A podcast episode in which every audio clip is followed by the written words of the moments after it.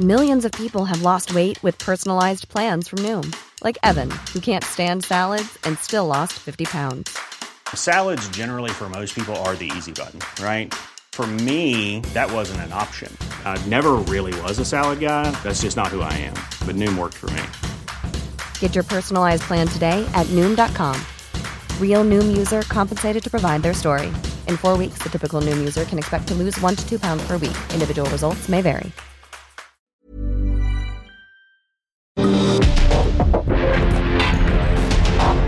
Porque el mundo actual no se entendería sin la economía, las finanzas y los negocios. Acompaña a Mario Maldonado, el columnista de negocios más joven y objetivo del periodismo financiero en su programa. Bitácora de negocios.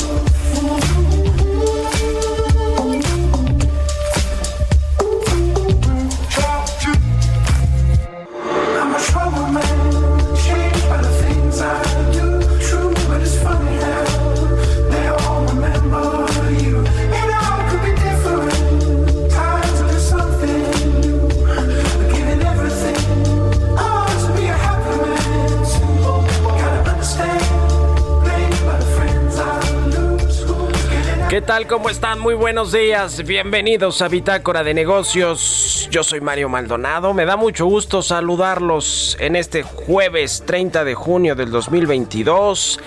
Estamos transmitiendo en vivo como todos los días tempranito aquí en la cabina del Heraldo Radio. Muchas gracias por acompañarnos a partir de las 6 de la mañana que abrimos la barra informativa de El Heraldo Radio y comenzamos con Bitácora de Negocios. Bienvenidos a todos los que nos escuchan y nos sintonizan en vivo en la República Mexicana, en el sur de los Estados Unidos, en la página heraldodemexico.com.mx, en las plataformas digitales y a quienes escuchan el podcast a cualquier hora del día, un abrazo, un saludo, gracias por sus mensajes y gracias por escucharnos, de verdad, muchísimas gracias.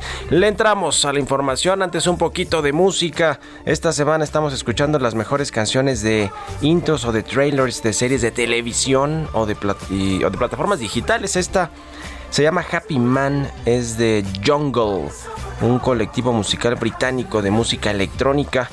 Y bueno, este tema es el intro de la serie de Apple TV que se llama We Crashed, protagonizada por Jared Leto y Anne Hathaway. Está muy buena esa, es la esa serie es la eh, pues la historia de ascenso y caída de una de las startups más valiosas del mundo y de su fundador, se llama WeWork.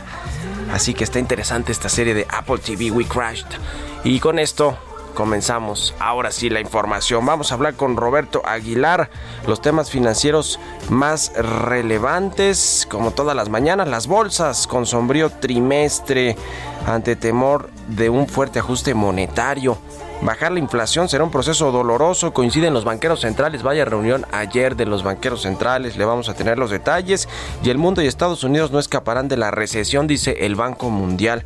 Vamos a hablar también con Gerardo Flores, como todos los jueves. Mañana el presidente López Obrador va a inaugurar la refinería de dos bocas. Bueno, va a inaugurar, así lo dice tal cual el comunicado, la primera etapa constructiva de esta refinería que se llama Olmeca. Está en dos bocas, pero se llama Olmeca. Es decir, primera etapa constructiva. Bueno, en fin, el presidente López Obrador, mañana ya veremos qué es lo que nos presenta a los mexicanos. Vamos a hablar también con Víctor Villalobos, secretario de Agricultura y Desarrollo Social. Llama a México a abrir los mercados agroalimentarios y eh, mundiales ante la volatilidad de precios. Dije secretario de Agricultura y Desarrollo Rural, no Desarrollo Social. No, bueno, es parte también del tema eh, social. Eh, en fin, le vamos a entrar a, varios temas que tienen que ver con el sector primario de la economía, con el sector agroalimentario y también vamos a hablar con Iván Arias de City Banamex, director de estudios económicos sobre el plan antiinflación de AMLO que mantiene pues bajas expectativas de éxito, eso dice City Banamex y la inflación en México que sigue el rojo vivo. Ya le vamos a entrar a todos estos temas, así que quédense con nosotros en este jueves 30 de junio, acompáñenos en el resto del programa. Vámonos al resumen de las noticias más importantes para comenzar este día con Jesús Espinosa.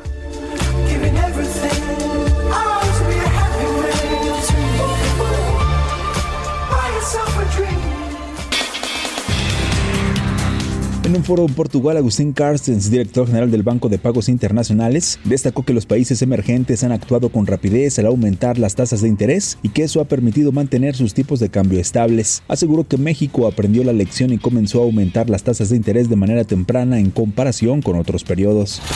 La jefa de gobierno Claudia Sheinbaum y el gobernador del estado de Sonora Alfonso Durazo firmaron un convenio para replicar el desarrollo tecnológico de la Ciudad de México en ese estado del norte, con lo que suman ya cinco las entidades que contarán con una plataforma similar a la de la capital, llave CDMX, y cerrarle el paso a la corrupción. Lo ponemos al servicio de los habitantes de cualquier lugar y de cualquier gobierno de nuestro país. No puede tener algo que se hizo con recursos públicos eh, derecho de autor.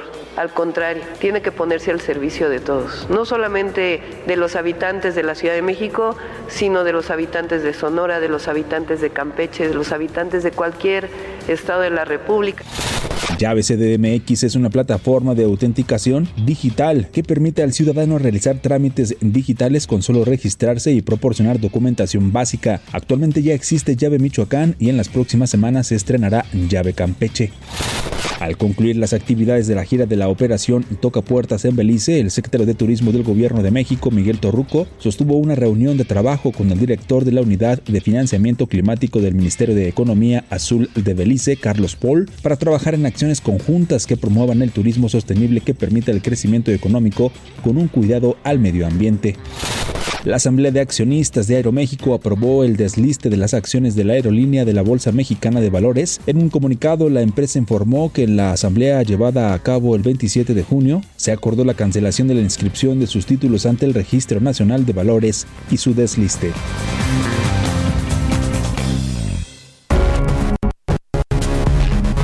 El editorial.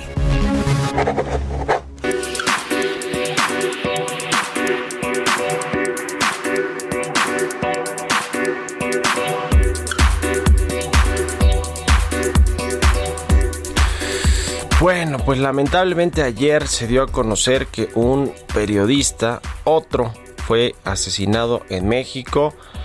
El comunicador fue víctima de un ataque fuera de su domicilio cuando estaba con su hija, que por cierto está pues gravemente herida en el hospital. Eh, esto sucedió en Tamaulipas. Era eh, un periodista del diario local Expreso que se llama, se llamaba Antonio de la Cruz. Y bueno, pues terrible lo que sucede con los, con los colegas periodistas, con todo el gremio de los periodistas y no quería dejar de mencionar pues este asunto que bueno, como siempre las, las autoridades dicen que ya está que ya están investigando, en fin. pues eh, qué cosa con este con este asunto. Por otro lado, ayer se anunció también que César Yáñez, este pues funcionario amigo de luchas del presidente López Obrador, desde que era jefe de gobierno, desde que era presidente del PRD, en fin, de por lo menos tres en las tres ocasiones anteriores que quiso ser presidente, estuvo acompañado de César Yáñez, quien le llevaba la comunicación, pero muchas otras cosas. Regresó al gabinete presidencial, lo sacaron de la congeladora y va a ser ahora subsecretario de Gobernación desde ayer que fue anunciado por Adán Augusto López quien ya se sabe y se siente presidenciable, sin lugar a dudas. Le acaba de dar una entrevista, por cierto, a la jornada donde habla, pues sí, de que el puesto de secretario de gobernación en realidad pues le sirve, le ayuda para sus aspiraciones políticas en el 2024. Pero interesante cómo se da este enroque en la Secretaría de Gobernación sale Rabindranath Salazar de esta subsecretaría, que por cierto es la que tiene eh, que llevar la relación con los grupos religiosos a, propósito de la mala relación que pues se ve que tiene el presidente Obrador con estos grupos religiosos, con la iglesia, sobre todo a raíz del asesinato también de estos dos eh, sacerdotes jesuitas eh, en Chihuahua. Así que bueno, interesante. Yo escribí hoy un poquito de esa historia de César Yáñez con el presidente, con el actual presidente López Obrador y lo que se perfila para el 2024. ¿Por qué lo sacan de la congeladora? ¿Por qué en este momento? ¿Por qué con Adán Augusto López? En fin, ahí más o menos eh, escribí en el Universal de este tema. Si quieren echarle un ojo y díganme qué opinan, escríbanme en Twitter, arroba Mario Manji, en la cuenta arroba Heraldo de México políticas públicas y macroeconómicas. Y ya está con nosotros, como todos los jueves, Gerardo Flores, economista especializado en temas de análisis de políticas públicas. Mi querido Gerardo, ¿cómo te va? Buenos días. Muy buenos días, Mario. Muy, muy bien, muchas gracias. Un saludo pues, para ti todos los que nos escuchan. Mañana se le da el banderazo de salida o la inauguración de la primera etapa constructiva, eso dice así el comunicado, ¿no? De la refinería Olmeca, la de dos bocas. ¿Cómo lo ves? Pues mira, con, con mucho escepticismo, eh, como bien dijiste, o hacías énfasis en eso, de que es la, pues en realidad todo indica que nada más eh, se va a inaugurar, digamos, este, pues una especie de cascarón, ¿no? Sabemos que hay gran parte eh, construida, pero también hay mucho eh, que falta por hacerse, ¿no? y eso nos habla de una de un proyecto, creo que desde el principio hemos sabido que estuvo mal planeado. al grado de que incluso se inició sin tener una manifestación de impacto ambiental, como lo recordarás, eh, el gobierno se empeñó en decir que iba a tener un costo de 8 mil millones de dólares. Eh, ha reconocido que posiblemente el costo se incrementó entre 3 mil y 4 mil millones, pero hay quienes estiman que ya el costo en realidad se ubica en cerca de 18 mil millones de dólares. Eh, y estas especulaciones ocurren en un contexto en el que hay muy poca transparencia, a pesar de que la Secretaría de Energía presuma semanalmente con videos el supuesto avance de la construcción. En realidad no hay información detallada de los costos eh, en que se ha en que ha incurrido el gobierno para la construcción de esta refinería, ¿no? Eh, y para ponerte un, ejemplo muy concreto, eh, para que funcione bien esta refinería, se requiere la construcción de un gasoducto de que iría de Cactus Chiapas a, la refinería y ese gasoducto hoy no está plenamente construido. Hay partes que ni siquiera han podido negociar los derechos de vía. Eh, entonces, pues, no sé, este, incluso estaría en duda la, la afirmación del presidente de la República de que en 2023 ya estaría lista para producir los 340 mil barriles diarios de los que se habla que, que será la capacidad de producción diaria de esta refinería, ¿no? Eh, hay quienes hablan, incluso por ahí veía notas de que en realidad ahí al interior de la refinería, quienes están involucrados en la construcción, pues reconocen que más bien mm, prácticamente transcurrirán dos años quizá para que pueda operar a plenitud esa refinería, ¿no? Pero además, pues este, esto lo que hace es eh, este, digamos, retraso que quizá no tenían previsto, porque cuando inició la administración, el presidente de la República era muy vehemente en afirmar que en este año, en 2022, México ya sería autosuficiente en la producción de gasolinas. y ni siquiera con la entrada en, en operación de la refinería, que eso ocurrirá hasta 2000, finales de 2023 o 2024 en realidad, eh, ni siquiera con eso vamos a lograr cubrir la demanda interna. Entonces, eh, esto te habla de una muy mala planeación. Eh, y bueno, habrá que ver cómo se desenvuelve el mercado petrolero mundial y, y, pues con el paso del tiempo pues podremos tener más elementos para evaluar pero desde pues desde el principio todo el mundo ha señalado, sobre todo los que conocen de esta industria, que pues no era una buena idea construir esta, esta refinería, ¿no?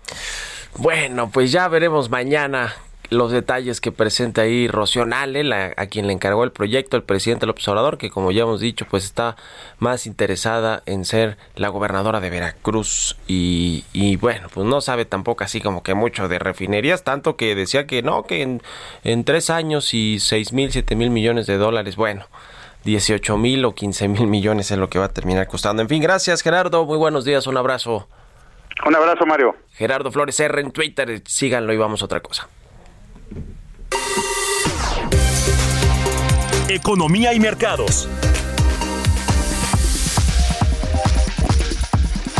Roberto Aguilar ya está aquí en la cabina del Heraldo Radio. Mi querido Robert, buenos días. ¿Cómo estás, Mario? Me da mucho gusto saludarte a ti y a todos nuestros amigos. Pues fíjate que las bolsas van a cerrar un trimestre eh, todavía peor del que resintieron justamente cuando inició todo el tema de la pandemia. Y esto tiene que ver, el contexto general es los temores de que la receta de los bancos centrales contra la inflación pues acaben enfermando a la economía mundial, aunque esto está resultando un estímulo para el dólar y también para los bonos soberanos que están funcionando como valor seguro o de refugio eh, bueno, pues los mercados europeos de renta variable se preparaban para su peor trimestre desde la caída provocada por la pandemia de principios de 2020.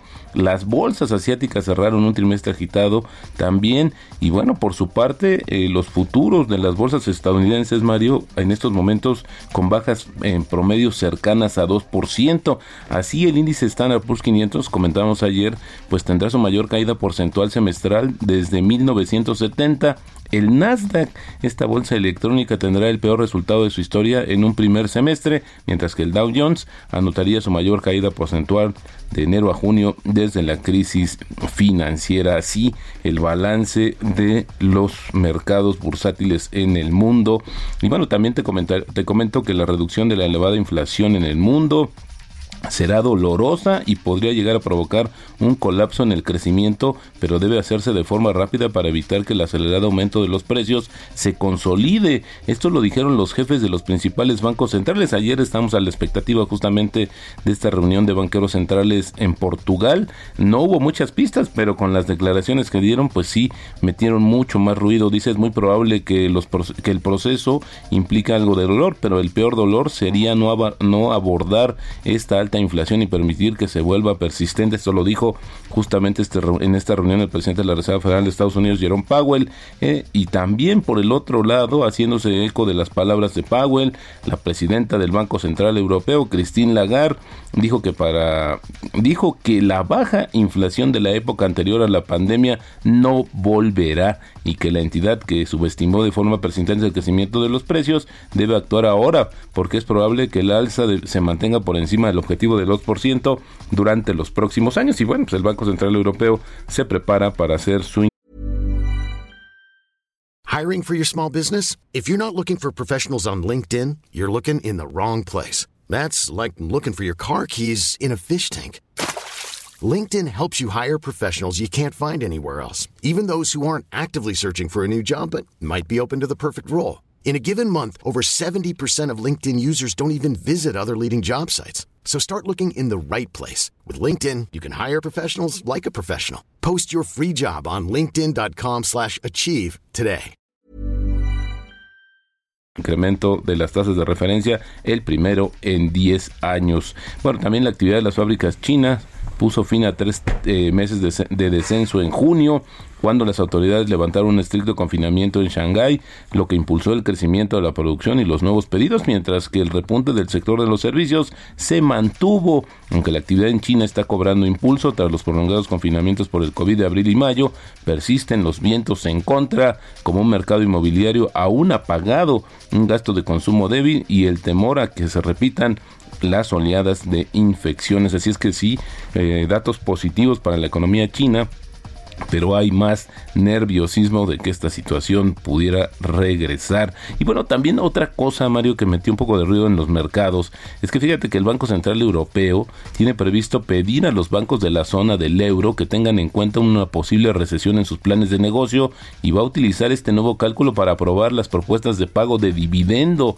Esto lo dijo justamente el supervisor bancario del Banco Central Europeo, que sigue proyectando un sólido crecimiento económico para este año y el próximo, pero ha que una escalada de la guerra de Rusia contra Ucrania, que podría llevar a un corte del suministro de gas, pues se podría traducir justamente en un escenario adverso y arrastrar a la zona del euro a una profunda recesión el próximo año. Hay que decir que también la Reserva Federal ha pedido justamente a los bancos estas pruebas de estrés, considerando sí que hubiera una recesión. Hoy termina la reunión de la OPEP, veremos qué sucede. Hay pocas expectativas de que se modifique el nivel de bombeo. Y bueno, la economista del, jefe del Banco Central se mostró escéptica sobre la posibilidad de que la economía estadounidense y la, y la mundial puedan evitar una recesión.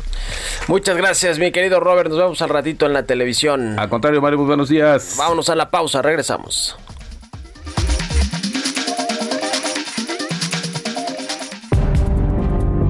En un momento continuamos con la información más relevante del mundo financiero en Bitácora de Negocios con Mario Maldonado. Regresamos.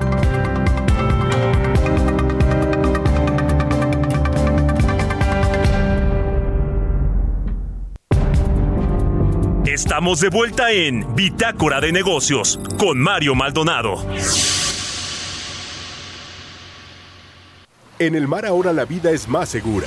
Las capitanías de puerto supervisan que las embarcaciones respeten el área de bañistas, la velocidad permitida y la capacidad de pasajeros a bordo. No olvides el uso del chaleco salvavidas. Si vas a zarpar, avisa a la Capitanía de Puerto y consulta la información meteorológica.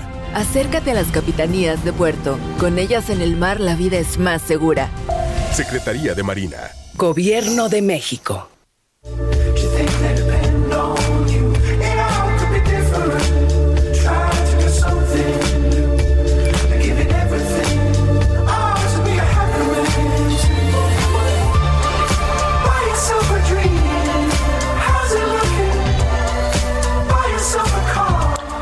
Ya estamos de regreso aquí en Bitácora de Negocios. Son las 6 de la mañana con 31 minutos, tiempo del centro de México.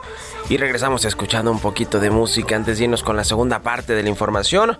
Estamos escuchando una canción de la banda británica de música electrónica Jungle. Se llama Happy Man la canción y es de el, eh, pues el tema de introducción de la serie de Apple TV que se llama We Crashed y que cuenta la historia de ascenso y caída de una de las startups más valiosas del mundo, de WeWork, que bueno, pues ahí está protagonizada por Jared Leto y Anne Haraway, eh, la pareja que pues bueno, quien fundó y su pareja que le ayudó a fundar esta startup billionaire que llegó a valuaciones muy altas y después pues después se cayó, aunque ya cotiza en la bolsa. En fin, interesante, está interesante esta serie. Con esto nos vamos al segundo resumen de noticias aquí en Bitácora de Negocios.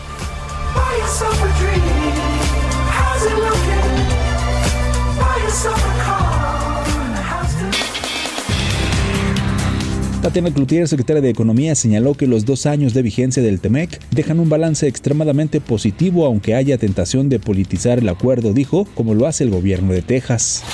La Secretaría de Economía presentó su nueva página web e.economía en la cual se podrán consultar 301 trámites y 49 servicios a cargo de esta dependencia en un lenguaje sencillo. De acuerdo con lo anunciado por la empresa, a partir de mañana primero de julio será obligatorio usar la e-firma para la suscripción de contratos con petróleos mexicanos. Para restablecer una nueva cultura de prevención y promoción a la salud en los centros de trabajo, la representación del Instituto Mexicano del Seguro Social en la Ciudad de México Norte y Aeroméxico firmaron la carta de adhesión para incorporar a 13.000 personas trabajadoras a la estrategia Entornos Laborales Seguros y Saludables. El presidente de la Reserva Federal, Jerome Powell, dijo este miércoles que la economía estadounidense está en buena forma para las subidas de las tasas de interés que llevan a cabo en estos momentos. Entrevista.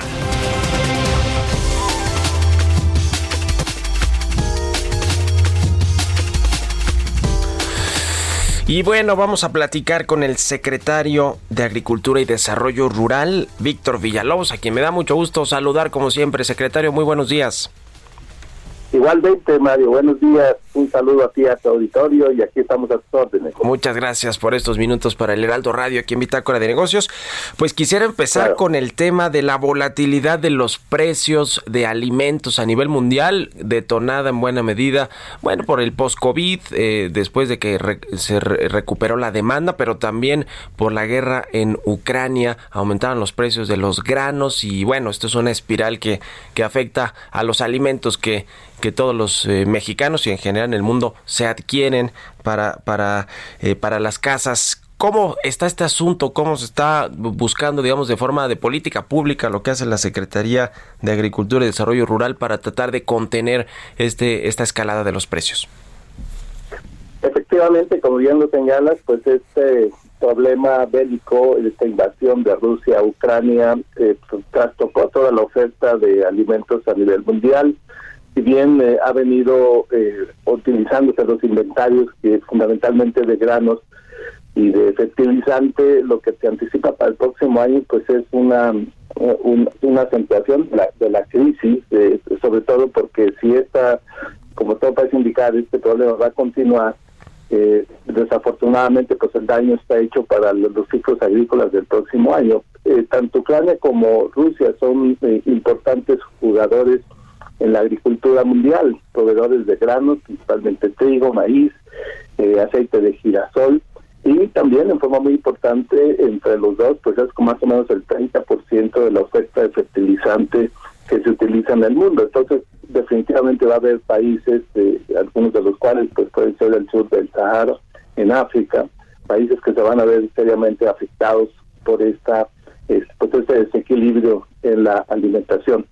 En nuestro país, eh, bueno, como se anunció oportunamente el 4 de mayo, eh, pues se lanza este plan para contener la inflación por parte del señor presidente de la República. Y bueno, pues las dependencias estamos trabajando eh, precisamente con ese fin para poder contener la inflación. En la Secretaría de Agricultura, este, pues seguimos con nuestro programa de fertilizantes para el bienestar, el cual pues ya no solamente atiende a cuatro estados que se venían atendiendo el, año pasado, sino que se incrementa este año a nueve estados, se incluye eh, Durango, Zacatecas, Nayarit, Oaxaca y Chiapas, de modo que estamos cubriendo más o menos una superficie de 800 mil hectáreas y algo así como 700 mil beneficiarios directos con el fertilizante que se ha entregado, que se está entregando a tiempo y que anticipamos pues eh, va a haber una respuesta gracias a este insumo en la producción principalmente de maíz, de frijol,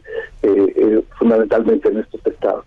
También eh, logramos en, una gestión con la economía, con la Secretaría de Economía, reducir la tasa, una, un impuesto que se tenía para el sulfato de amonio, entonces ahora está ofreciéndose por parte de los importadores de fertilizantes pues un fertilizante económico que es el sulfato de amonio que está pues propiamente arriba, un poco arriba de los, de los 10 mil pesos contra los eh, 24 mil que andaba en la urea. Entonces también hay una, una oportunidad de poder acceder a fertilizante eh, que tiene un precio accesible y la agricultura comercial, los medianos y grandes productores también van a tener este este beneficio que es una digamos es una eh, un acceso comercial al fertilizante. También hay otras otras medidas que están tomando en forma importante lo que está haciendo Segalmex con esa gran distribución de tiendas de aproximadamente 24 mil tiendas en todo el territorio y a través de ellas pues estamos ofreciendo una canasta básica muy accesible de 24 productos. Ahora, eh, mucho de lo que tiene que ver con la agricultura pasa, por supuesto, por los fertilizantes que ya nos decía de, esta pues eh, eh, política del gobierno que está incluida en el PASIC, en este programa para contener la inflación y la carencia. Y el tema de los precios de garantía, también nos hablaba de productos como el maíz, el frijol, etcétera. este asunto, ¿cómo va o qué tanto cambió con la crisis de los precios internacionales? Qué bueno que lo mencionas porque efectivamente el precio de garantía es un precio que establecimos, es un precio eh, piso que permite pues a, eh, casualmente darle esa certidumbre al productor de que al menos su producto, y estamos hablando de cinco productos que es maíz, frijol, trigo, arroz y leche fluida, eh, al menos este, ellos tienen la certidumbre de cuánto va a costar su eh, producto una vez que es cosechado en estos cinco, cinco productos. Eh, hoy día, dado el alto precio que se ha este, generado, que se ha disparado por lo que ya comentamos, eh, difícilmente se puede comprar a ese precio de garantía, los precios están mucho, muy por arriba del precio de garantía, de ahí que este, los agricultores están recibiendo pues un, un buen precio por sus productos. Entonces eh, el precio de garantía pues está haciendo su, su, función, dado que eh, los precios están por arriba de, de eso, del precio de garantía y es eh, claramente un beneficio para para los productores. aquí este el tema de la inflación que, de la inflación que nos viene de fuera, pues al final de cuentas pues sí afecta a los a los consumidores fundamentalmente, pero el precio de garantía efectivamente este, estableció eh, un precio piso y este hoy hoy por hoy pues los granos están por encima de ese precio. Eh, en el caso particular de la leche de la leche fluida estamos eh, abriendo nuevos centros de acopio, estamos vamos a abrir nueve centros de acopio para seguir eh, con el eh, con la política de eh, poder comprar leche fluida a pequeños productores, a, ganaderos que tienen un limitado número de, de, cabezas de ganado y poder acopiar leche de buena calidad, pero beneficiando también a los a los productores de leche y el precio de garantía está en 10 pesos, lo cual es un precio bastante bueno para pequeños productores.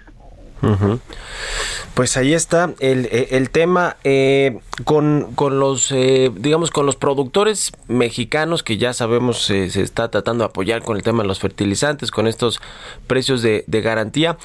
finalmente es pues la, el sector primario de la economía y es el inicio de la cadena de los productos que llegan, ya lo decíamos, a las mesas de las familias mexicanas. ¿Cómo se está colaborando con el resto de las empresas de alimentos? O sea, que es toda la cadena y creo que en el PASIC también se ponía mucho acento a los distribuidores, a las empresas de alimentos y, bebidas para, para que se sumaran, digamos, este esfuerzo de intentar contener la inflación. Eh, ¿cómo, va esa cadena, pues, para, para que los productos que llegan al, al, al consumidor final, ¿no? Que es al que le interesa o nos interesa que no estén tan altos los precios.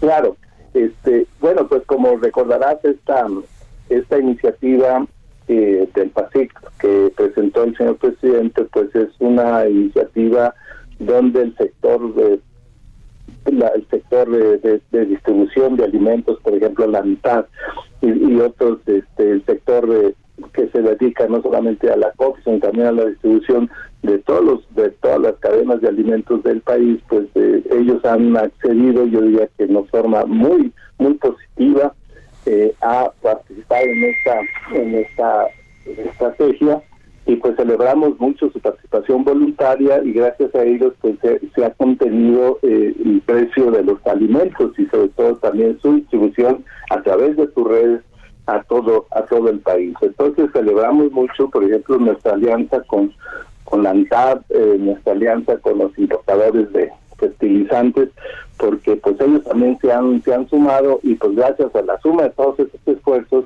que insisto, es de, índole voluntario, pues estamos eh, atendiendo eh, a todos los consumidores del país.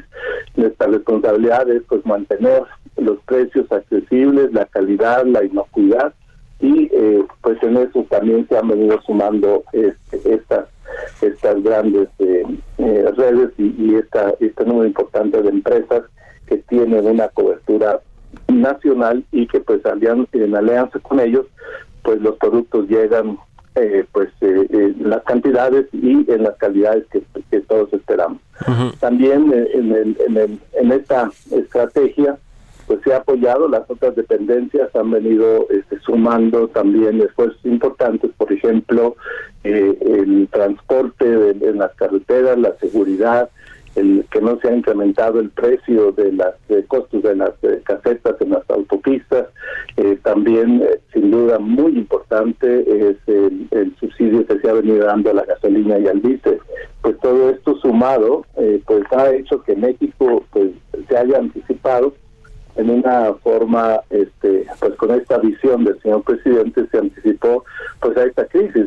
Vaya que eh, en otros países se está pensando en eh, medidas similares a las que ya México ha puesto en práctica en, en nuestros sectores muy evidente y eh, actualmente empezamos a ver en otros países no solamente que están empezando a tener problemas de abasto, sino también algunos otros están restringiendo sus exportaciones, lo cual vemos eh, pues muy mal, porque lo que está haciendo es acentuar eh, esta crisis y prolongar sus posibles soluciones. De modo que eh, pues México es un país que es un jugador importante en la oferta de alimentos a nivel mundial y atendemos a toda nuestra sociedad. Afortunadamente, gracias a los productores de, México, no hemos padecido de problemas de abasto ni de disparo de precios y, eso pues es en mucho el reconocimiento a nuestros productores. Pero también pues somos el doceavo productor eh, agropecuario y de productos y alimentos del mundo. Somos ocupamos el, el séptimo lugar en exportación y pues exportamos productos a 191 países. Entonces e, ese papel también de contribuir al, a mantener esa estabilidad en la seguridad alimentaria mundial, pues es parte de esta de esta posición que disfruta nuestro país. Atendemos prioritariamente nuestro mercado, nuestros eh, nuestros consumidores, nuestra sociedad mexicana y también eh, somos jugadores importantes y lo vamos a seguir siendo en el contexto internacional. Ya, pues muchas gracias, eh, secretario Víctor Villalobos, por estos minutos para Bitácora de Negocios aquí en el Heraldo Radio. Gracias y buenos días. Cómo no, Mario, estamos siempre a tus órdenes. Buen día. Hasta luego, es el secretario de Agricultura y Desarrollo Rural de México. Vámonos a otra cosa, son las 6 con 45 minutos. Historias empresariales. Las redes sociales han sido un boom que le dio la vuelta al mundo debido al impacto que tienen en la sociedad y se consideró crear un espacio en el que se pudieran festejar este Ever catch yourself eating the same flavorless dinner three days in a row? Dreaming of something better? Well, HelloFresh is your guilt-free dream come true, baby. It's me, Kiki Palmer. Let's wake up those taste buds with hot, juicy pecan-crusted chicken or garlic butter shrimp scampi. Mm. Hello Fresh. Stop dreaming of all the delicious possibilities and dig in at HelloFresh.com. Let's get this dinner party started.